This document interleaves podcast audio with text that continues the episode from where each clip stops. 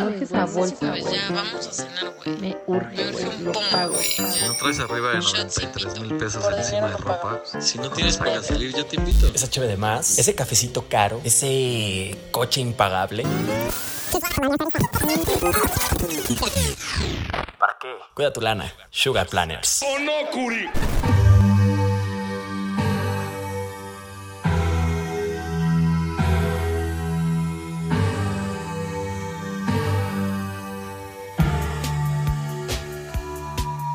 ¿Cómo están? Buenas noches. Eh, mi nombre es Jair Calles y el día de hoy voy a grabar eh, yo solo. Hoy no nos va a acompañar eh, nuestra queridísima Ileana Rodríguez. Por motivos personales no se ha podido presentar.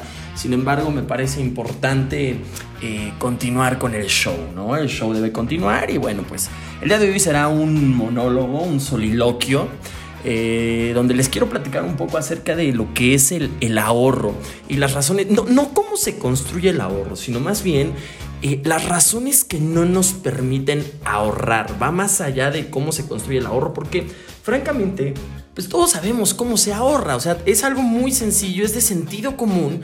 Eh, lo que nos complica es el cómo ahorrar, eh, pero partiendo de la parte, valga la redundancia, de lo psicológico de cada uno de nosotros. Es decir, eh, ahorrar es bien sencillo. El, ahorro es una acumulación de, de- recursos, ¿no? Llámese, podemos ahorrar eh, maíz, podemos ahorrar comida, podemos ahorrar tiempo, eh, podemos ahorrar dinero. Y justamente quiero hablar acerca del ahorro en dinero, porque pues no será la felicidad, pero sí compra muchas cosas que nos pueden hacer muy felices.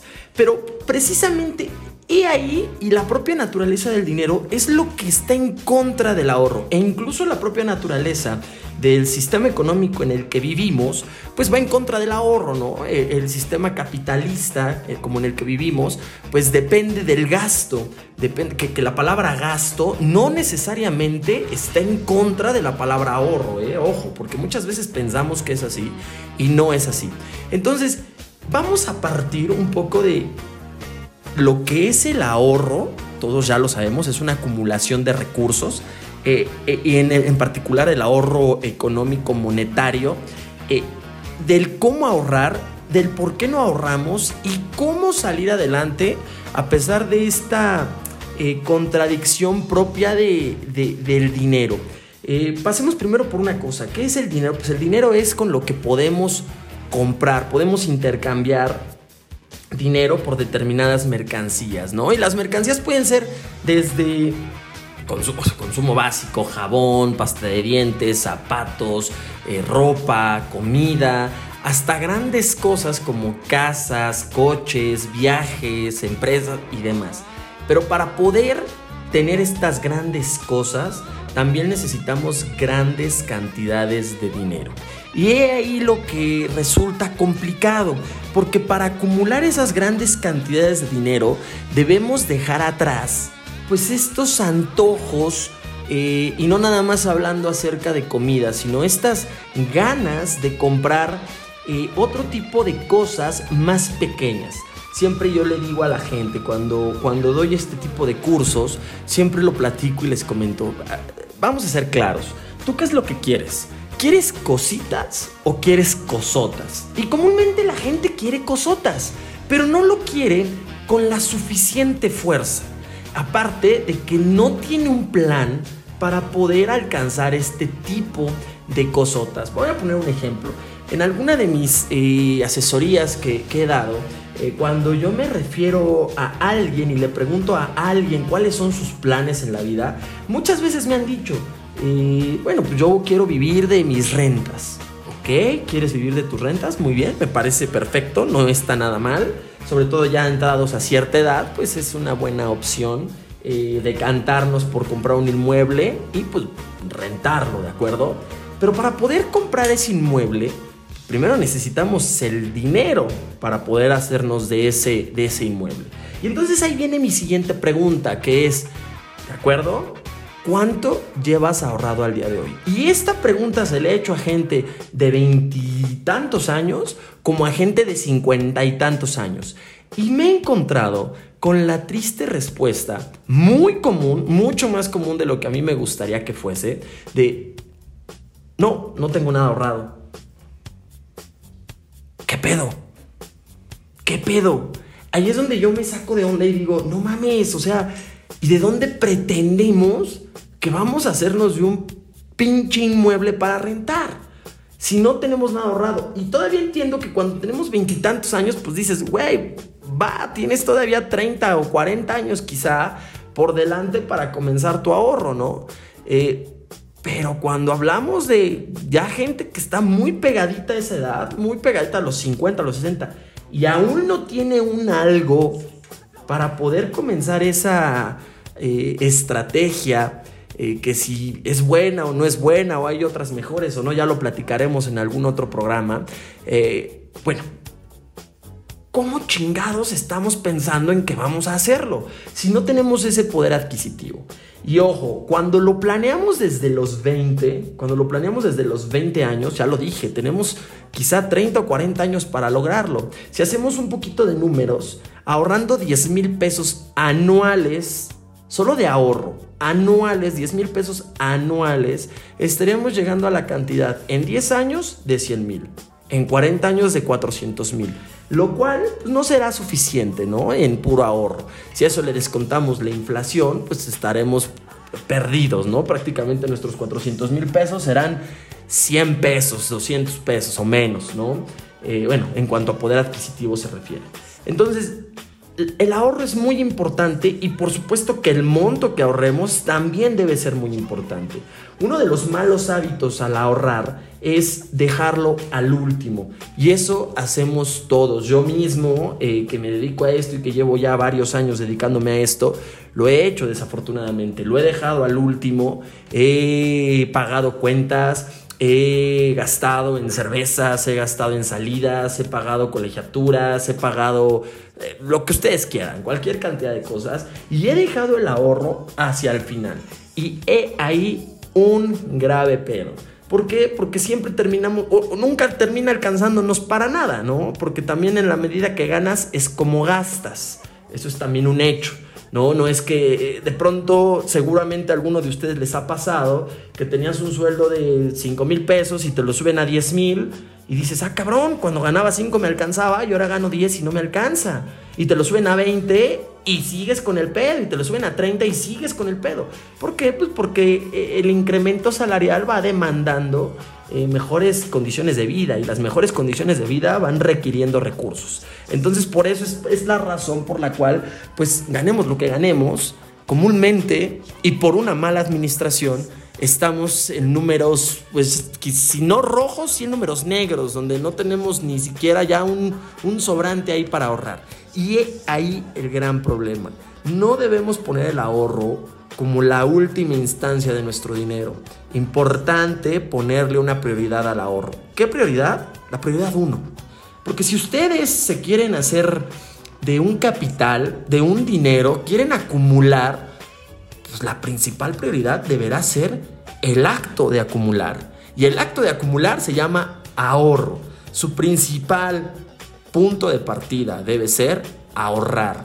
¿Qué es esto? Bueno, pues en cuanto yo recibo dinero, voy a destinar una parte de ese dinero al tema del ahorro. Es eso. Es así de sencillo, es así de simple. ¿Qué parte? Bueno, pues algunos analistas, algunos economistas recomiendan el 10%.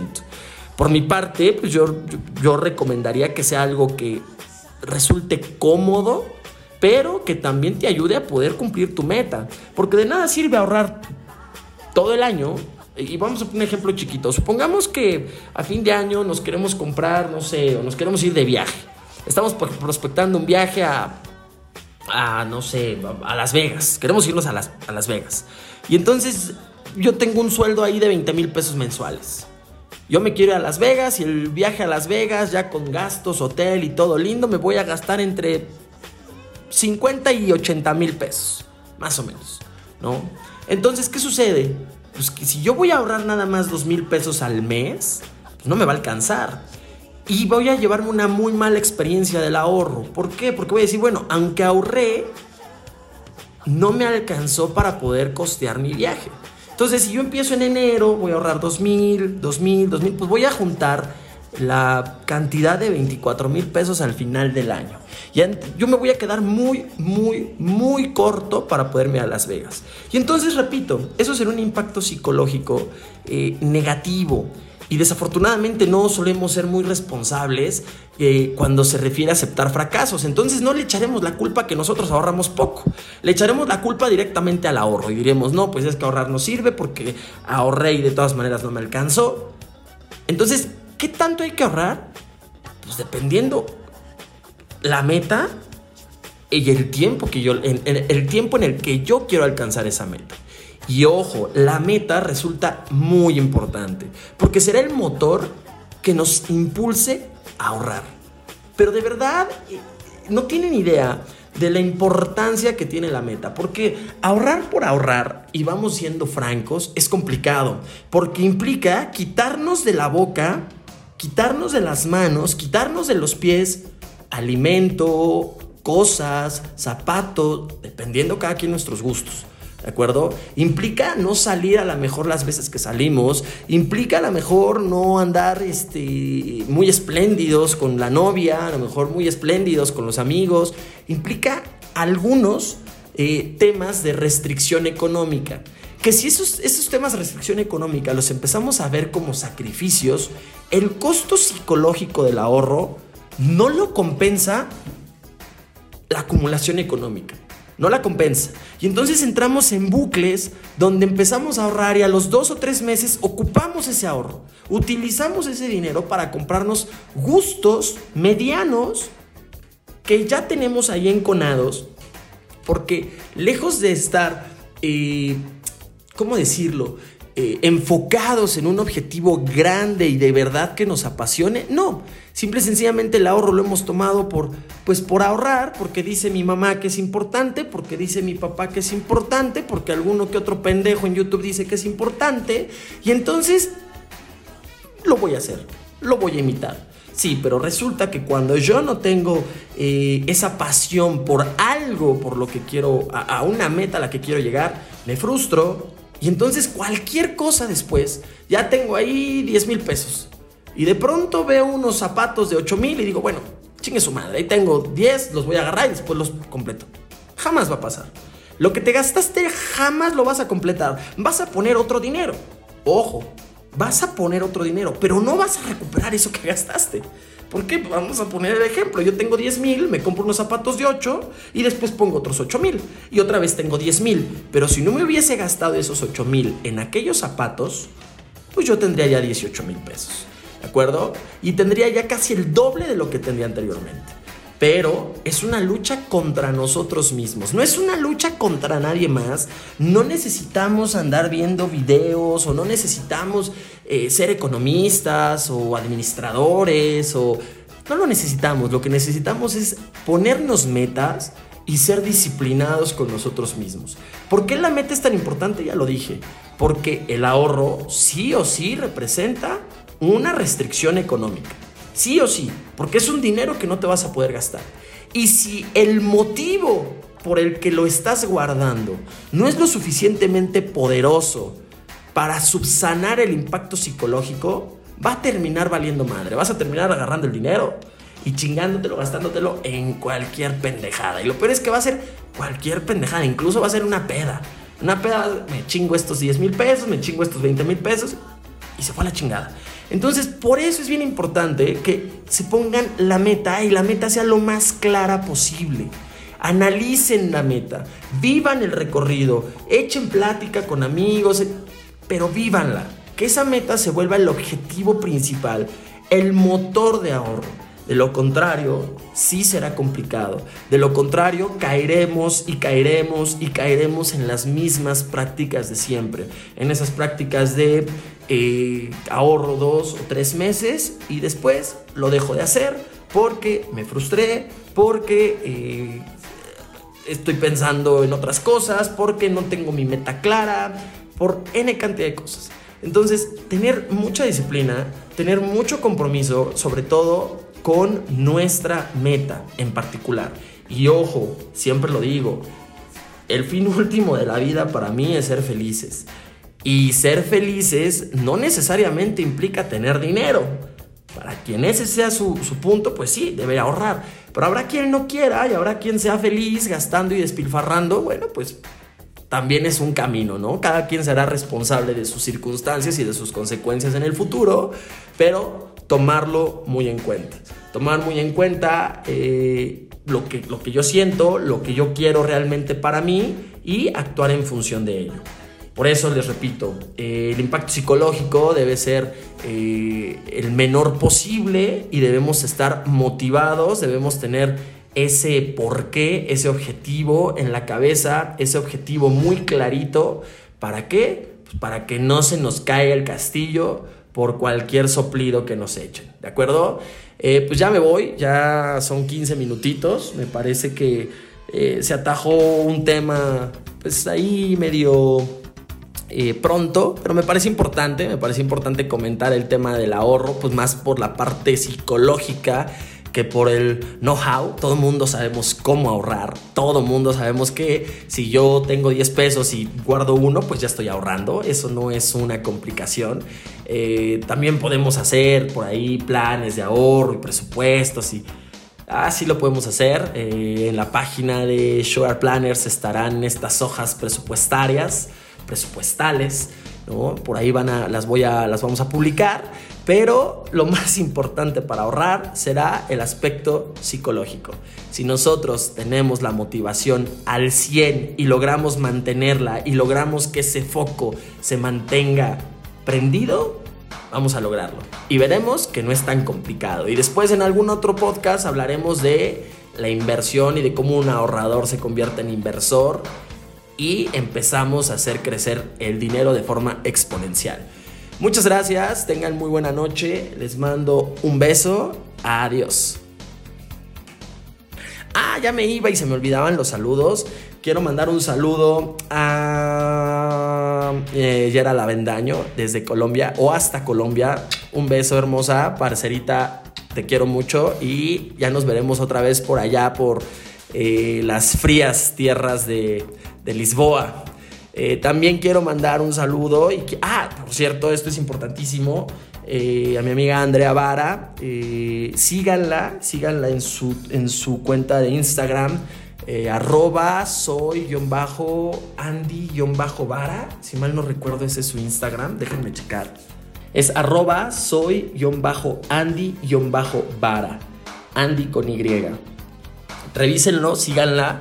Eh, hace unos días me, leyó las cartas, fantástico, una experiencia fantástica. La verdad es que eh, me hizo pensar muchísimo. Las cosas que me dijo de mi pasado me, pegaron durísimo. Me salieron ahí todas las cartas de las espadas posibles. Ya me dio una interpretación ella fantástica.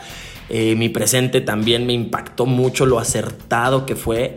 Y el futuro, wow, wow, wow, lo del futuro. ¿No? Entonces sí me dejó muy pensativo con ese tema. Voy a trabajarlo. Espero alguna vez poder este, platicar con Andrea aquí en el podcast, a ver qué, qué nos puede decir de la economía del país y de nosotros aquí en, en Sugar Planners y cómo le va a ir a Sugar Planners, por supuesto. Síganla, eh, una gran, gran, gran mujer. También visiten eh, la cafetería de Alta Fibra en Guadalajara, Jalisco, donde, bueno, pues ahí eh, Andrea Vara también, ahí está pendiente de la cafetería, ¿no? Y prueben los pasteles, pruébenlos, son fantásticos. Un beso, un abrazo y muchas gracias a todos. Saludos a todos los demás, los que nos han escuchado, muchas gracias. Ya estamos por llegar a los 200 likes en la página de Facebook y pues es gracias a ustedes. Gracias y hasta luego.